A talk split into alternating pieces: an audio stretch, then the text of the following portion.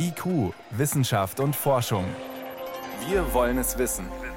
Ein Podcast von Bayern 2.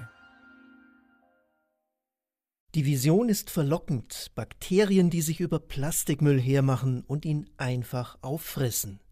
Tatsächlich haben mehrere Gruppen von Forschenden Enzyme gefunden, winzige Biomaschinen im Inneren der Bakterienzellen. Und die können die Moleküle eines bestimmten Kunststoffs, nämlich PET, tatsächlich wie ein Schredder kleinhacken. Hal Alper von der Universität Texas hat sich ein solches Enzym genauer angeschaut. Das ist eigentlich kein tolles Enzym. Es ist nicht stabil, wenn es wärmer wird.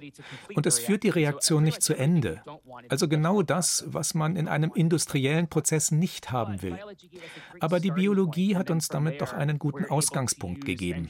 Denn davon ausgehend haben wir das Enzym modifiziert und sehr robust gemacht. Dieses Enzym ist also optimiert im Vergleich zu seinem natürlichen Vorbild. Und es kann tatsächlich in rund einer Woche PET zerlegen, den Kunststoff, aus dem vor allem Getränkeflaschen hergestellt werden. Seine Moleküle kann man sich wie Perlenketten vorstellen. Wenn das Enzym seine Arbeit getan hat, liegen die Perlen einzeln vor. Das geht sogar mit gefärbtem Plastik.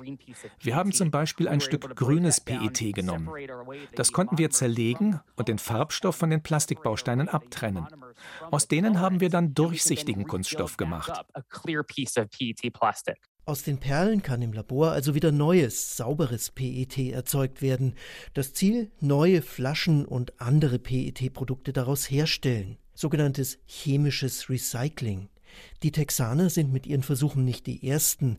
In Toulouse erforschen Wissenschaftler schon seit 15 Jahren ein vergleichbares Enzym und dort ist die Umsetzung wesentlich weiter, berichtet Uwe Bornscheuer, Chemiker an der Universität Greifswald. Also die Pilotanlage haben die Franzosen schon gebaut. Sie haben schon mehr als eine Tonne PET Abfall umgesetzt in neues PET. Und auf einer wissenschaftlichen Tagung hat der führende Wissenschaftler des Unternehmens gezeigt, dass im Jahr 2025 eine industrielle Produktionsanlage in Betrieb gehen soll, die dann eine Kapazität von 50.000 Tonnen PET-Recycling pro Jahr hat. Also wirklich großer industrieller Maßstab. Ein Fortschritt gegenüber heute, denn aus Plastikabfällen können bis jetzt meist nur minderwertigere Kunststoffprodukte hergestellt werden. Stichwort Downcycling. Die Enzyme sind also wichtig für die Chemieindustrie, die weg will von fossilen Rohstoffen und eine Kreislaufwirtschaft anstrebt. Das Plastikmüllproblem werden sie aber nicht lösen, denn die Bakterienenzyme zerlegen ausschließlich PET und das macht nach Angaben des Umweltbundesamts nur knapp sieben Prozent der produzierten Kunststoffe aus. Fast die Hälfte entfällt aber auf die typischen Verpackungen Polyethylen und Polypropylen. Herr Alper will auch da Enzyme finden, die sie zerlegen. Wir untersuchen auch andere Plastiksorten uh, und versuchen mit der gleichen Methode ein ähnliches Ergebnis zu erzielen. Dabei wollen wir einerseits größere Plastikteile behandeln, die in großen Mengen hergestellt werden. Auf der anderen Seite auch das Mikroplastik in unseren Gewässern.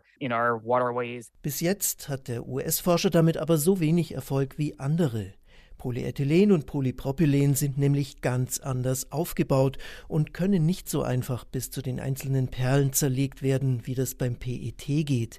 Ein chemisches Recycling funktioniert da also nicht, sagt Uwe Bornscheuer. Wenn ich neues Polyethylen oder Polypropylen machen will, dann muss ich wieder zur chemischen Industrie gehen und die bitten, das basierend auf Ethylchemie herzustellen. Man muss also vorsichtig sein, wenn hoffnungsvoll verkündet wird, alles nicht so schlimm mit den Plastikbergen in der Umwelt, Bakterien und ihre Enzyme werden es schon richten. Eine Wunderwaffe gegen Plastikberge in der Umwelt sind Bakterien und ihre Enzyme jedenfalls nicht. Das sieht man schon an jedem Strand, dort hätten sich solche Mikroorganismen längst angesiedelt. Nur beim Kunststoff PET ist der Abbau möglich, aber auch da nicht in der Natur. Immerhin gelingt da zum ersten Mal ein echtes Recycling, weil dank der Enzyme wieder das ursprüngliche saubere Ausgangsmaterial entsteht.